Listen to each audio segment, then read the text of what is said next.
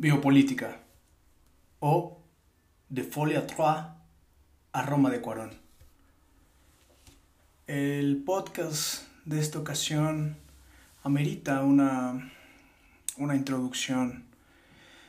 Una introducción porque previo a la grabación se me hizo la sugerencia de escuchar un capítulo de otro podcast llamado ¿Cómo está la banda? con Piro en el cual invitan a Luis Gerardo Salas y hablan acerca de, entre otras cosas, que es lo que me llama la atención, de, de lo que, en lo que anda la música en nuestros días.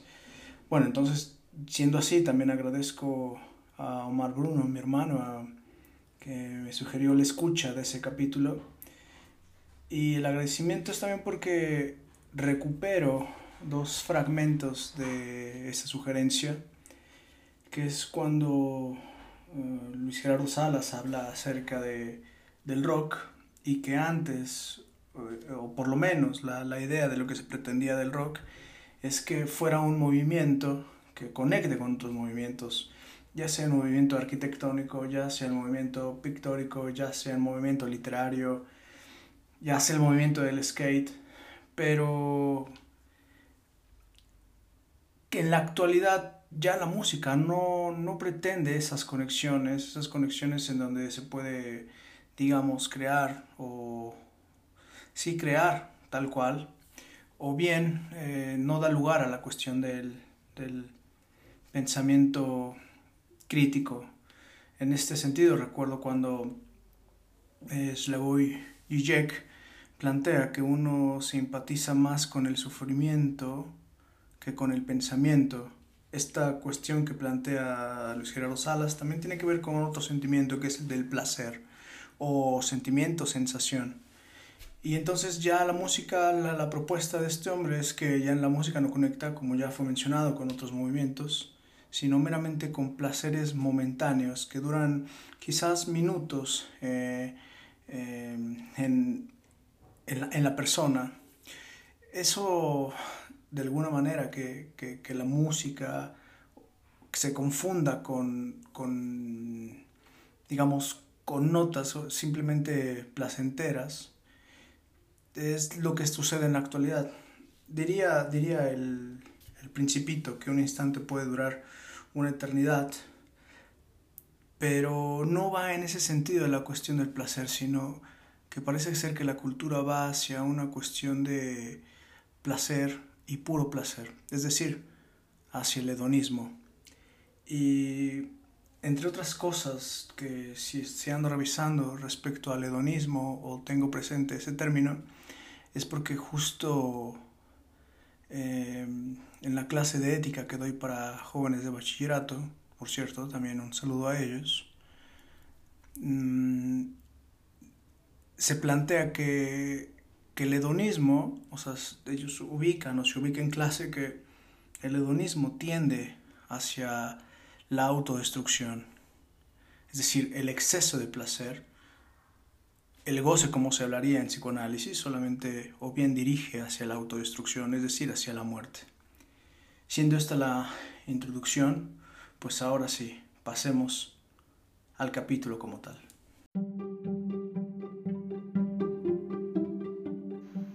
Bienvenidos a Fixación. Hoy nos convoca la biopolítica. Este término eh, parece ser que acuñado por, por Foucault. Eh, por cierto, recordando a Foucault, eh, sugiero solamente una, una, una una remembranza o más bien es una invitación, sugiero, hago invitación a que si quieren escuchar alguna posición de cuando eh, Foucault o aparecieron denuncias en contra de Foucault de que abusaba eh, de niños tunecinos, bueno, hay un capítulo en el anterior podcast donde participaba con Adrián Dordelli antes de que David Yáñez y Leticia Castañón estuvieran en ese proyecto y ahora Leticia acá en fixación. Bueno, pero es un término complejo porque lo podríamos resumir la cuestión de la de la biopolítica hacia la administración de, de las vidas. Y pues bueno, ahí está nuestra presentación para el día de hoy. Y pues le cedo la palabra totalmente ahora a Leticia Castañón. Que Leticia, ¿cómo andas? ¿Qué dices? ¿Qué cuentas? ¿A qué males te enfrentas? Bien, Aaron, aquí. ¿A qué males me enfrento? ¿Sabes? Es que ahora que dije eso, me sonó como a la letra de una canción de Folie à Trois, este grupo español que, que recupera de alguna manera el término eh, psiquiátrico de la Folie à Deux, locura de dos. Y bueno, Folie à Trois es un grupo, un grupo español. Y la, la canción que, que recordé ahora que dije eso de a qué males te enfrentas se llama busco, busco la paz y el conflicto. Eh, y bueno, me, me, recuerdo eso, pero ¿qué tal? ¿A qué males te enfrentas? Bien, bien. Justamente tomando y, y, ubicando esto, ¿no? De cómo, cómo es que se administran los cuerpos o hasta dónde el humano es administrado, que fue, fue la pregunta que, que salió la, la, vez pasada en nuestra conversación. Eh, en estos días salió una, una pregunta interesante de un chico de nueve años preguntó preguntó qué era un tercer mundo, qué, qué significaba ser un un país tercermundista o pertenecer a un tercer mundo. Y ese mismo niño mencionó algo que, tenía que ver con el sol y dijo, hizo una pregunta, preguntó, ¿sabías tú que el sol es una estrella fría? Con esto del primer mundo, segundo mundo, tercer mundo, creo que el segundo mundo se lo brincaron y que el sol era una estrella fría, pues me, quedé como en frío, no, no, ubicaba cómo el sol pudiese ser una estrella fría. Y a lo que lo, único que salió fue ¿cómo? ¿cómo? ¿Cómo es eso? ¿Cómo es que el sol puede ser una estrella fría si es tan caliente, ¿no? O pues está, está calando ahí desde allá arriba y que cala en ciertos lugares, ¿no? Y, luego con las sequías que, en las que de repente estuvimos aquí en México y seguramente en otras partes, ¿no? Ah, pues sí, claro, los golpes de calor. Hubieron, hubieron líos ahí con golpes de calor en Europa. Y, yo decía, ¿cómo es que es, es, una estrella fría? Y él me explicaba que, que las estrellas frías tienen el tono y el color que tiene nuestro Sol, ¿no? Que es el, este, el, naranja, amarillo, rojizo, y que las estrellas calientes son azules y esas verdaderamente son ardientes. Dime, Aaron, dime. Y, y, entonces eso me llegó a pensar en esto de los mundos, ¿no? Y, y yo le, yo, yo intentaba decirle, bueno, pues según dicen que, los países tercermundistas ya no se les dicen de esa forma, ¿no? Porque, porque pareciera que es algo despectivo. Lo, que siempre me ha parecido curioso es quiénes serían el segundo mundo. Porque parecía que había países de primer mundo y de tercer mundo, ¿no? Entonces le, pues, no sé, uh, ubiqué explicarle que ya ahora les llaman países en vías de desarrollo y a los de primer mundo países desarrollados y que uno de los, de los catálogos para ser pues diferenciados de esa forma era pues en mucho la economía, ¿no? Como que el nivel de vida, la economía, quizás, quizás también el trabajo digno. Ahora aprovechando y hablando de esto. Y entonces quizás esto también tiene que ver con las situaciones o con los enfoques que tienen las personas cuando contratan mano de obra en otros países, ¿no? Porque, pues, no, no, la ropa o la mayoría de las cosas, por ejemplo, que compramos, pues la maquilan en, en lugares como, como India, India eh, eh, esas zonas de allá. y parece que las,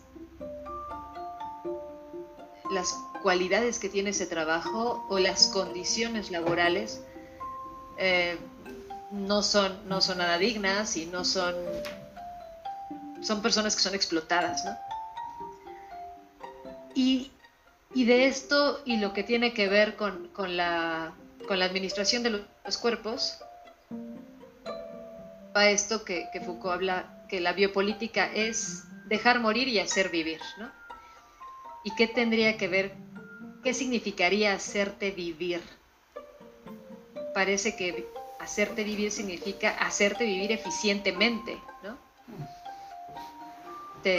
hacerte vivir, sí, tienes que ser sano, estar fuerte y todo, pero también tienes que ser dócil y tienes que ser productivo y tienes que ser obediente y tienes que estar en, en esa como ¿no? En esa aglomeración con el cuerpo social del sistema que te, que te incluye en qué tipo de mundo vives.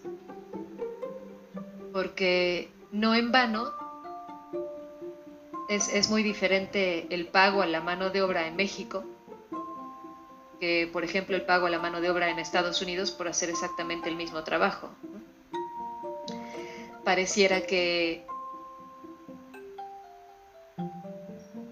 el, decir que nos, nos colocan empresas transnacionales aquí o que las empresas invierten, también tiene que ver con que la inversión está ubicada en que nuestra mano de obra es más barata. Y una u otra forma estamos acostumbrados, o pareciera que estamos ubicados y esto, esto lo ubico justo a propósito de, del discurso de una persona que hablaba de sentirse sumamente incómoda con, con su trabajo en... Eh, ella actualmente trabaja en Estados Unidos, físicamente se encuentra allá y trabaja haciendo exactamente lo mismo que hacía viviendo en México. ¿no? Esta persona es de nacionalidad mexicana pero se sentía sumamente incómoda porque parecía que, que el trabajo que hacía allá era como el de demasiado, e, ella mencionó la palabra digno, era digno y, y como que no sabía qué hacer con eso. Ella decía que estaba acostumbrada a hacer muchísimo trabajo, a ser sumamente eficiente y a no tener como espacios, ¿no? O sea, no poder como respirar entre, entre tiempos. Quizás hay personas que incluso, o, he escuchado eh, compañeros de trabajo en algunos momentos de mi vida que dicen que, que no tienen tiempo a veces ni de comer, ¿no? O que se les olvida ir al baño, o tomar agua, porque el trabajo los absorbe por completo, ¿no?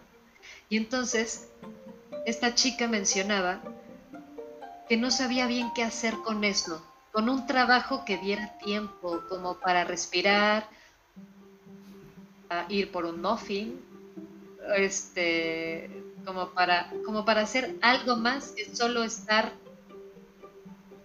eh, pues siendo completamente dotado, ¿no?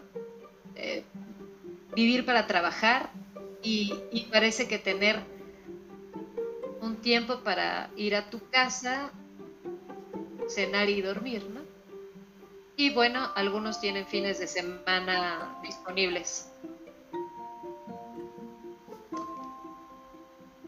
Y, y pues eso es, es ¿no? Está, está fuerte. Al, al ubicar esas cuestiones, ella terminó ubicando que tal vez estaba muy acostumbrada a ser explotada. Y es que parece que cuesta trabajo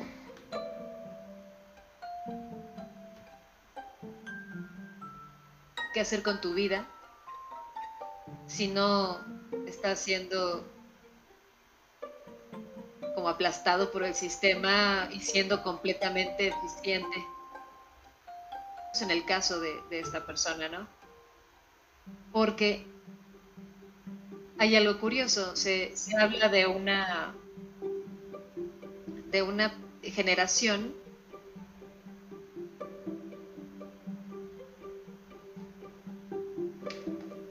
que es como la generación de cristal. Y esta generación está todo el tiempo, pues actualmente ubica, que, ya no está como comprometida con, el trabajo, ¿no? Que parece que tiene vida. Parece que, que no tienen forma de, de amarrarla. Entonces, las empresas están molestas, ¿no? Entonces lo que, lo que dicen es un, no, es que la gente actualmente ya no está comprometida, ya no les, ya no les importa. Tal vez ya no están dispuestos a ser explotados. Y quizás están, están en la condición de decir tan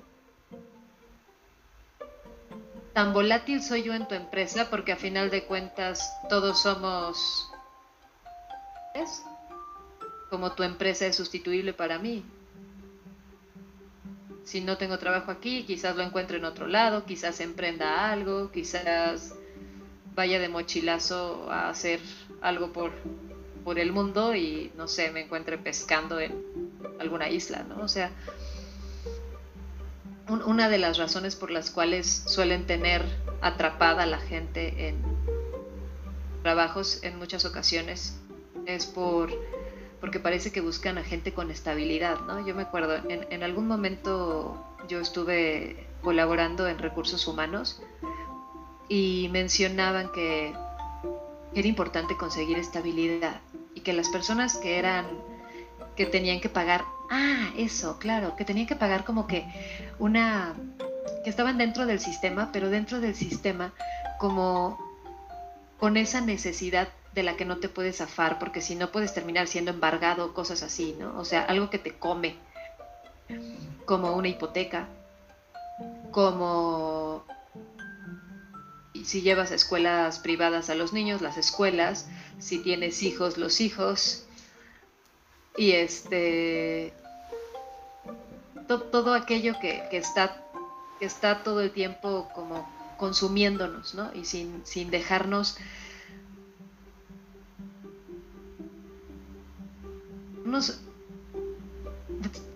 que, que, las empresas se encuentran en ese punto vulnerable en el cual te tienen tomado porque no te puedes salir, porque tienes una hipoteca que te va a comer, porque, porque te la creíste, porque te creíste que tenías que comprarte ese coche y ahora tienes una deuda para, no sé, seis años, porque te creíste que necesitabas una casa más grande.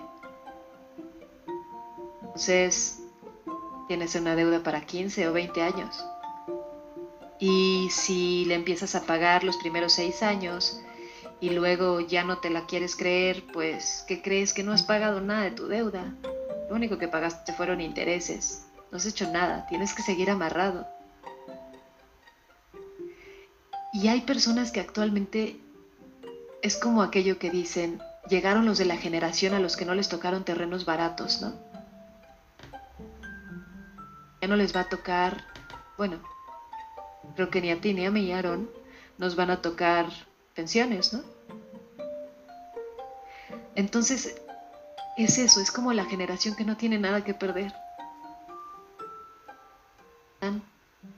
Porque parece imposible eh, pagar ya o comprar un, un, departamento de 60 metros cuadrados en la Ciudad de México. Tiene costos que diría yo en algún momento eh, están en drogas, ¿no? Está impagable. Y entonces, pues si uno renta, pues de rentar uno de, 60, pues me puedo ir a rentar un cuarto, ¿no? Y si de todas formas no voy a tener pensión y no voy a, pues, ¿qué, ¿a qué quieres que me aferre? Mi futuro no está resuelto, mi presente tampoco, y aparte me quieres explotar. pues claro que los, los querían comprometidos, claro que se quejan, porque parece que ya no los pueden agarrar. Y parece que eso es lo que tienen a favor esas, esas nuevas generaciones. Tienen una voz diferente. Ya no se le están creyendo. Es como actualmente escucho a, personas, incluso madres, decir, eh, tal persona no quiere tener hijos y dice, madres que, dicen, sí, no, yo, yo, yo recomiendo a la gente que, que no los tenga, ¿no? Para traerlos aquí así. Es como esa Digo, y quien los quiera tener, pues qué padre, ¿no? Pero parece que son un lujo actualmente. O como meterte en el rollo de la hipoteca o, o, cualquier, cualquiera de esas cosas que te hayas que te hayas tragado, como que eso tenía que ser. Porque eso de ver el, el, el celular que cuesta 20 mil pesos y y creer que es lo que quieres. Es como lo que te metieron en la cabeza. Es tuyo. Y si lo tomas y si lo compras, vas a ser otra persona, vas a ser diferente. Ya no vas a necesitar nada más. No, espérate, es que te van a poner otro más, más padre el año que entra. No va a haber forma. Es como lo que te mencionaba de los las expectativas imposibles. Nunca vas a llegar hasta allá. Es imposible. No hay forma de que cubras todo lo que expectativa o el sistema te dice que te va a hacer feliz, si de lo que se trata es de que nunca lo seas, para que puedas seguir inmerso ahí. Porque si, si estuvieras satisfecho, si fuese suficiente, y no significa ser mediocre o ser conformista, significa no creer que necesitas endeudarte hasta el copete para tener cosas que no necesitas, para mostrárselas a quien no te importa y para creer que eso te va a dar una identidad o te va a hacer quien eres. Y entonces vas a vivir para trabajar, saber lo que es vivir que solo va a existir el de qué forma consigo lo económicamente necesario para pagar en todo aquello en lo que me metí y que ni siquiera puedo disfrutar.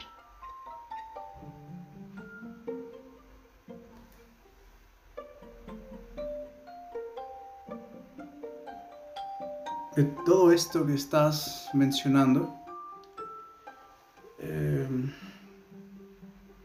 parto de, algo, ¿no? Esto que, que dices sobre, sobre Foucault, de dejar morir, dejar hacer, es que me suena como precisamente a una cuestión de lager, el campo de concentración. Dejar morirlos, pero aún con todo ese trabajo excesivo, inútil diría también Primo Levi, ese trabajo, esa explotación sin sentido, tienes que conservarte o los, las personas en los campos de concentración tenían que mantenerse sanos, pero sanos no en el sentido de que su vida importara, sino su eficiencia propósito de las cuestiones laborales, ¿no? O sea, uno en la clínica de repente también escucha esas situaciones, ¿no? Que incluso se dice así, ya que mencionaste lo del lujo de los hijos, también se dice que, que, que estar sano es un lujo, cuando es precisamente una de las cosas fundamentales de una vida digna, la salud. Pero entonces precisamente es ahí, ¿no? Porque incluso, ya hablando en el ámbito laboral, enfermarte o enfermarse, ya es visto incluso como una cuestión de debilidad. de no, de, de como te enfermas, no eres eficiente. Y entonces es ahí el dejar, el dejar hacer mientras mueres. Y si no haces, si te enfermas, aún con todo eso, eres ineficiente. Ese es el tema eh, en torno a la cuestión de, de, la administración de la vida, que es la, biopolítica. Se administra la salud, el tiempo, o se administra la salud, el tiempo. Entonces, ¿cuál tiempo? ¿No? Eso me... No sé, y, cuando mencionas de la, de la, cuestión de la estrella fría, y, eh, es que justamente es eso, ¿no? O sea, parece ser que el hielo seco, hielo que es frío, quema. O sea, parece ser que lo que se vive en la actualidad es esa, esa frialdad por lo humano.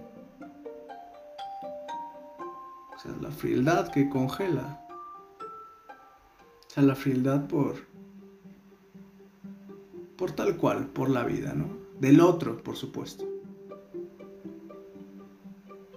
Que no se puede dar ni el lujo, creo que es la frase, no, no, me puedo dar el lujo de enfermarme. Es que la salud no es un lujo, lo vuelvo a mencionar, ¿no? Pero pues ahí están las, las cuestiones que me hacen pensar al, al escucharte. Y como siempre veo que te quedas ahí como con ganas de arrancar. Porfa, ¿qué? qué? Eh, en esto de la, la frialdad del otro, pues lo que lo que ubico, a veces las personas mencionan que, que es bueno haber pasado por, por todos los, los lugares, ¿no? De, dentro de una empresa, por ejemplo, para saber lo que significa estar en cada sitio. Porque si no, no, no, puedes como que valorar cada, cada lugar y cada trabajo. Entonces también se menciona que, que cuando las personas están, están en un punto más privilegiado, golosinan y se les olvida se les olvida y entonces en, en ocasiones hacen a otros aquello que se les hizo a ellos, pero pareciera que, o sea, como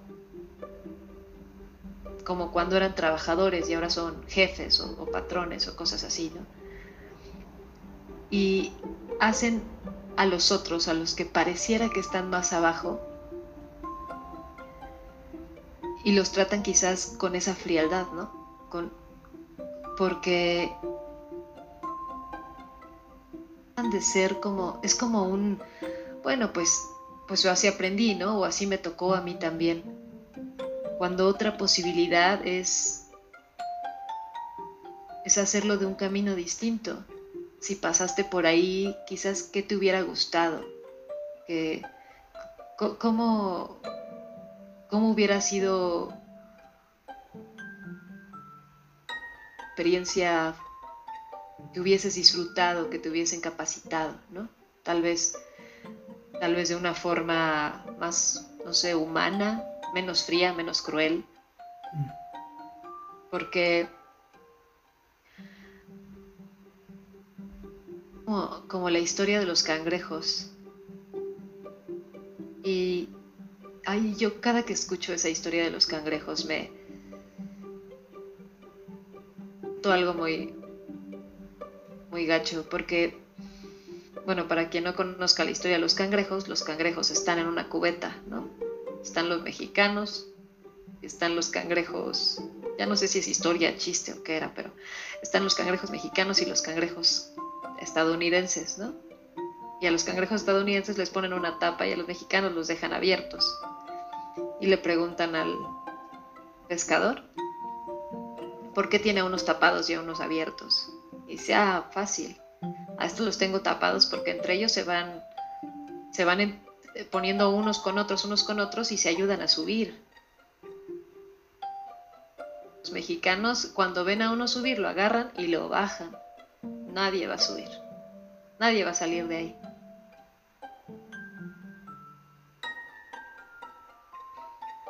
Y, y es que al mismo tiempo digo, ¿cómo? ¿Cómo si... como por qué nos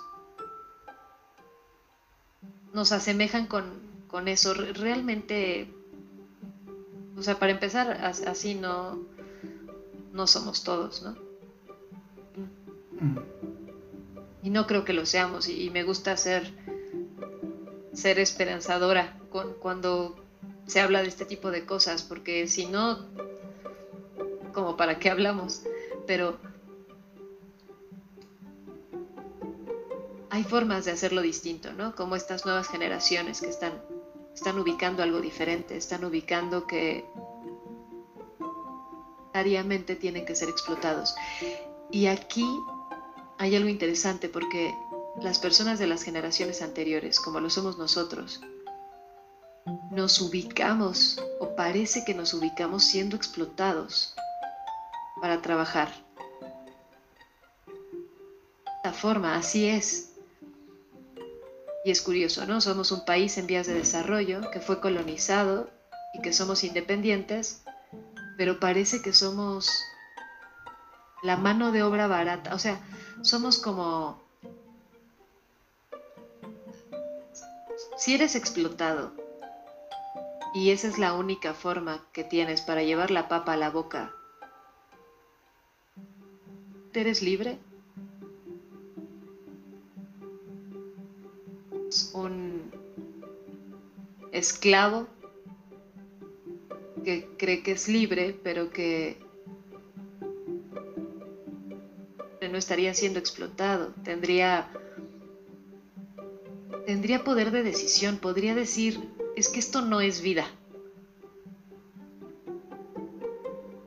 De esta forma no tendría que ser.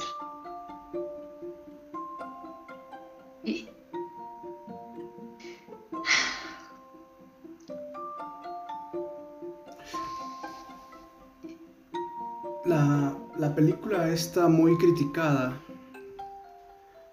Eh, de la de Roma. ¿La, ¿la viste? Es que eso que estás diciendo parece que es ahí, ¿no? Eh, eh, primero, lo primero que se me ocurre como alrededor, ¿no? Eh, Yalitza, ¿no? ¿Cómo es precisamente, como esta cuestión que lo he escuchado, incluso la criticaron, ¿no? De cómo, una mujer con sus condiciones, lo voy a mencionar así, cómo es que pudo llegar a ser este, actriz e incluso llegar, eh, presentarse a la alfombra roja de los Oscars, ¿no? O sea, esta cuestión que, que mencionas de los cangrejos, ¿no? Puedo decir, no manches, qué chingón que llegó. O sea, está, está poca madre, ¿no? Pero aparece eso, ¿no? Como, que con esas características, pues así con esas, con esas llegó. Lo que muestra es que con esas características también se llega lejos, ¿no? O la alfombra, ¿no? Roja, no sé si lejos, cerca a una alfombra roja, a, a caminar por un, quizás un lugar digno, ¿no? Pero también es como, como desconfiar de la experiencia del director, ¿no? El director por algo la eligió para su película. Tampoco fue por nada. sería como decir, ¿no? O sea, pasó un casting como si nada más hubiera sido así arbitrariamente. Eso es lo primero. Pero eh, también aparece esta cuestión de lo que ya en sí muestra la película. Eh, Yalitza o el papel, mejor dicho, que es de la sirvienta, una sirvienta que es, digamos, digámoslo así, bien tratada. Y cuando es bien tratada es incluso mediante esta cuestión del engaño, ¿no? Recordamos la escena que, que el, el novio la deja, ella pierde el bebé y le dice la patrona, ándale ya, vámonos a Acapulco, algo así frío precisamente, vámonos a Acapulco a tomar el sol, es decir, rayos fríos vámonos a Acapulco, a la playa, no sé si Acapulco, vámonos a la playa a tomar el sol, para que ya se te olvide lo que estás pasando, ¿no? ¿Y cuál? Realmente se la llevan para que siga sirviendo, o sea, es, ese engaño que aparece ahí, es el engaño. Pero es esta cuestión de incluso, ¿no? Es ella, el papel salva a los hijos como tal. Salva a los hijos, bueno, a una niña, me parece ser que es a la niña a la que salva de, de, ser abogada. Y la escena, ¿no? Que es como parte del afiche o el cartel que está ahí de, la película, todos abrazándola, ¿no? Pero, y es que es precisamente ese, ese buen trato, ese supuesto buen trato, es lo que impide que, ella tome conciencia de la situación que, que vive, ¿no?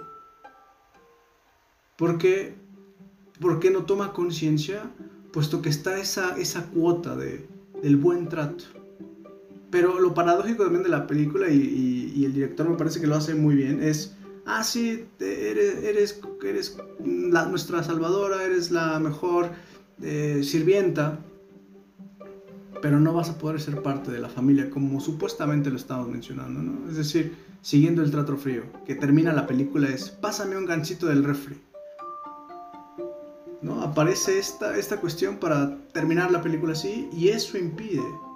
Y es lo mismo que sucede, ya que, ya que tú lo incorporaste la cuestión de la administración de, las vidas hacia la cuestión de, de lo laboral, pues bueno, es eso, ¿no? que de repente el patrón aparece como con un, con un detallito, cosas por el estilo, como precisamente para que se olvide esa explotación. Ese vámonos, vámonos a la playa para que se te olvide. Es decir, y es que justamente es eso, ¿no? Esa mujer está pasando eh, eh, por una situación de enfermedad que se le llama precisamente el haber perdido a un bebé. ¿no? Es, es una enfermedad. Pero no, la patrona la requería sana para que ella pudiera descansar en la playa. Es esta cuestión, ¿no? De, de la eficiencia, de no se puede dar el lujo ni de enfermarse. Es decir, porque muchas veces esas situaciones son consideradas como algo muestra de debilidad, falta de carácter. Pues, pues esta mujer, la, la, la, la patrona de la casa, pues precisamente también se quiere ir de vacaciones porque no la, no pasó bien con el marido, ¿no? O sea, es, eso sí vale, pero la pérdida de un hijo no. Entonces ahí está precisamente esa frialdad de la cual estamos hablando y, y esas dos características o dos elementos que me, que me parecieron como en la cabeza cuando mencionaste lo de lo laboral, ¿no? Y esta, ese tema de los cangrejos, ¿no?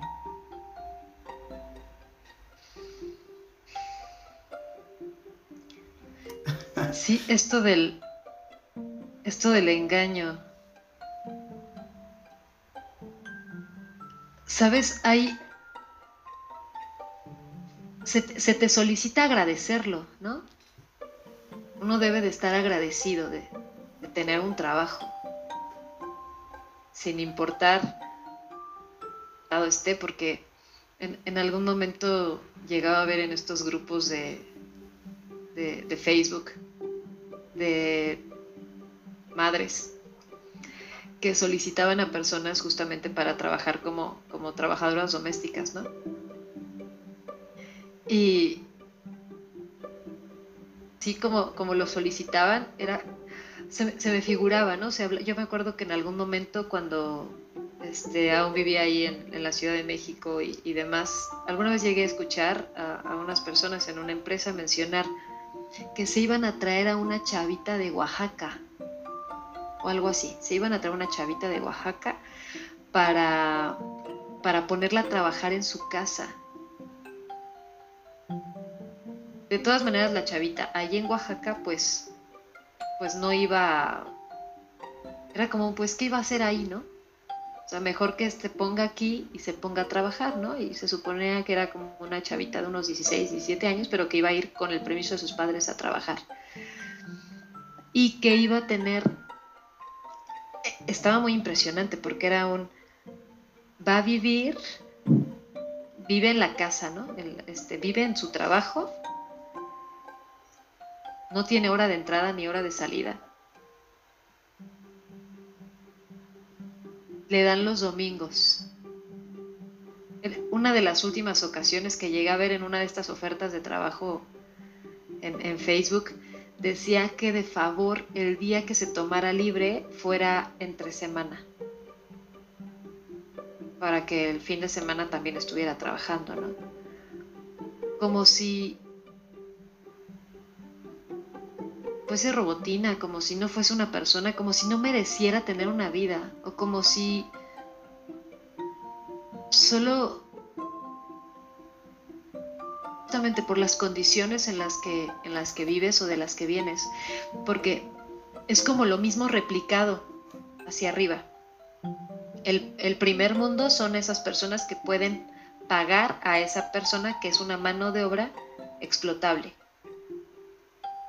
Y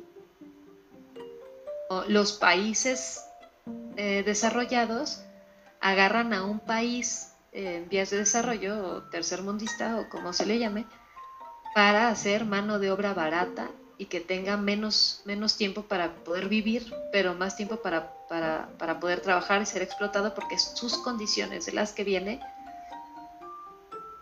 le hacen la necesidad de, aceptar el trabajo que sea. ¿no? Es cuando, cuando en estos grupos alguien habla o dice, cuando evidencia, cuando se pone en evidencia que si las personas ubican que eso es esclavitud, muchas personas brincan y dicen, a ver, a ver, a ver, si no te parece la oferta de trabajo y no te sirve, pasa de largo, puede haber alguien que la necesite. Porque la necesite significa que, lo que estés haciendo no sea explotación, ¿no? O sea, una cosa no tiene que ver con la otra, no porque alguien diga yo levanto la mano porque no tengo forma de llevar la papa a mi casa, y entonces, ¿quién dejo a mis hijos? Porque no me van a dejar llevarlos a, esa casa, ¿no? Y, normalmente a las que solicitan son mujeres. Entonces, como tengo hijos, pero les de comer y no puedo llevarlos a esa casa a vivir y yo me tengo que quedar a vivir ahí, pues bueno, los dejo ahí con el vecino a ver con quién. Y voy para sacar dinero y darles de comer, ¿no? Pero el hecho de, que haya alguien que lo, lo necesite no significa que no sean condiciones para vivir. Estas no son condiciones. Y entonces, si aquí en México, sí, tenemos mucha necesidad de trabajo, necesitamos, este, porque hay desempleo y demás, ¿no? Entonces sí necesitamos lugares que nos aporten, pues, mayores opciones de trabajo. Pero nuestra necesidad no debería de implicar el que los trabajos que sean en base a esa consigna. Habrá quien lo necesite, habrá quien lo haga por menos. Que ahorita, antes, antes, era, antes era una cosa distinta, ¿no? Antes uno necesitaba estudiar y todo para tener una mejor condición laboral. Y actualmente con licenciatura, que muchos quizás tenemos que hacer otras cosas para vivir, ¿no? Porque, porque ya, ya no es especial eso. Y digo, los que no la alcanzaron, pues todavía son tratados como si menos con, con, un sueldo todavía menor, ¿no? Como si, como si todos no, no tuviésemos la misma necesidad de, alimentarnos. Hay, hay algo que yo, yo miraba cuando, cuando estaba estudiando, estuve estudiando un tiempo ahí en, La Salle. Y, y, hablábamos en relación a la, a la educación. Y se hablaba de cómo en otros, no recuerdo ahorita qué país era, pero es uno de los países que tiene que está considerado como con un buen nivel educativo y que mezcla a todos, ¿no? O sea, hay eh, no hay escuelas, no hay escuelas privadas, todas y toda la gente tiene que estar mezclada. Es el, o sea, el símil o lo equivalente sería aquí que la escuela estuviera el hijo del, no sé, del señor que, que barre las calles, como el hijo del, del diputado, del presidente, ¿no? En la misma escuela, junto con los hijos de, de los psicólogos, junto con los hijos, los hijos de los docentes, junto con los hijos de los que todos o sea, que todas las escuelas tuvieran esa mezcla. De esa forma, ellos se harían amigos de todas esas, o sea, de todas las personas, ¿no? O sea, no los verían como como, ah, este, o sea, no los verían para abajo, ¿no? No los verían como, como estas personas que quieren contratar gente y darles unas condiciones de trabajo muy decadentes. Los verían como sus iguales. Entonces verían la forma de salir adelante juntos. Aquel e, en la escuela nunca, nunca he escuchado que, que un niño diga, ah, mi mamá es este psicóloga, ¿no? Soy, la, soy el hijo de la psicóloga.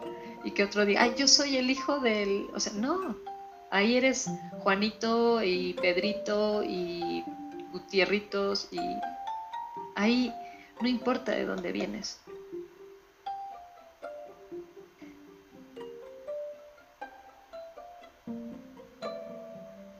Posibilidad que existía ahí, no sé si sea tropicalizable, ¿verdad? Pero, pero una posibilidad podría ser darse el, la oportunidad de mirar cuando alguien levanta la voz y dice, que tú estás poniendo ahí, en español se llama explotación y esclavitud, no lo quieras romantizar diciendo que eres buena onda y quieres darle trabajo a alguien que lo necesite. O sea, no lo romantices. Las cosas como son. Quieres explotar a alguien, eso no se hace. Eso debería de, o sea, no está bien. Las condiciones de trabajo deberían de ser las que quisiéramos para nosotros. Condiciones que le queremos dar a la otra persona, que sean condiciones con las que nosotros también nos sintiéramos bien. ¿no? Seguro esta señora, si alguien le hubiera dicho, ay señora, no va a poder ver a sus hijos una semana o seis días, y... pero los domingos puede existir. ¿Tiene planes? Seguro la señora diría, no, estás, estás mal, tengo que ir al, no sé, al gimnasio, me tengo que tomar mi café con mis amigas el miércoles. Me... Sí, espérame, esa señora también necesita vivir. Mm. Es una persona también. Menos persona, o más persona, o media persona, o un cuarto de persona, por estar en condiciones distintas de las de otros.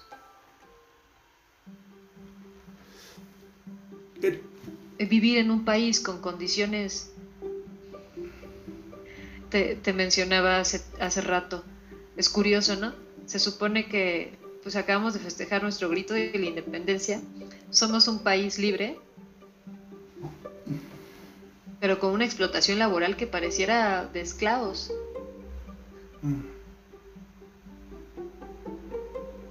Porque cuántos de nosotros no hacemos el trabajo de que tendrían que estar haciendo, ¿cuántos? ¿Cinco?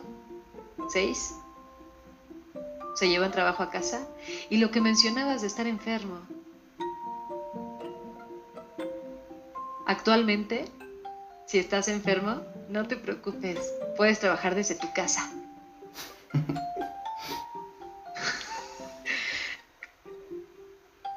lo que tengas, ¿eh? Si es diarrea, hasta en el baño puedes llevar tu, tu computadora, nada más tápale la cámara.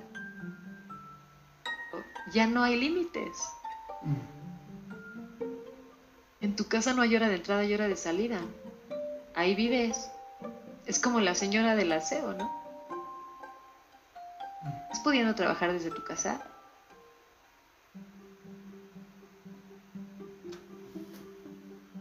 a volver como esa persona que ya no hay límites, no hay hora de entrada, no hay hora de salida, no necesitas, no, ya se, se, se desaparecieron. Eres completamente productivo hasta enfermo. Dejar morir, dejar hacer. Y entonces creo que también ahí es como un, una señal, ¿no? Pauta para aquellos que se regocijan porque eh, lo viven muy bien, pero creo que haces muy bien esta localización, ¿no? Bueno, no, no lo distingue, o no, no, no, no son, nada lo distingue de la persona que mencionas del aseo, prácticamente es la misma situación. Entonces, y lo digo porque de repente, a propósito, ¿no? De, mirar hacia abajo, ¿no? Se regocijan y piensan que otros son diferentes y uno podría pensar, bueno, estás en la misma situación. En la misma, no en otra. Y justo también me llama esta cuestión de, la, de no romantizar. Y creo que también es esa tendencia, ¿no? De la, de la música, lo romántico, lo, lo fácil. Eh, y, y, y creo, ¿no? Se me ocurre en este momento, a propósito de no romantizar, y la canción que citaba hace rato de Folie à Trois, eh, me, me, dieron ganas, escuchándote pareciera que escuchaba esta, esta letra, dicho tú con otras palabras, pero también en ese sentido eh, que quizás que quisiera leer alguna de las, de las este, partes de la canción, y va, va, va, lo siguiente, ¿no? Todo, inicie, todo inició porque dijiste que, que, que, pareciera que hay algo que agradecer. Y entonces la letra de la canción dice, nos quieren hacer creer que hay algo que agradecer. Ciertamente, lo mejor de esta mentira es destaparla. Sé que mi vida está en venta, pero intentaré robarla. Tuviste siempre la conciencia limpia de no usarla. Si todos ya sabemos que el poder corrompe al hombre, cuando salga un caso nuevo, ¿cómo quieres que me asombre? Lo que para mí no tiene nombre es que aún no hayamos dado lumbre a lo que nos explota por costumbre, a quienes en vez de, de individuos solo ven la muchedumbre, a quienes sacan oro con la jedna podredumbre. No hablo de contracumbres ni filosofías. A veces corazón calienta y otra sangre fría. ¿Y por qué me acordé de esto? Bueno, termino un...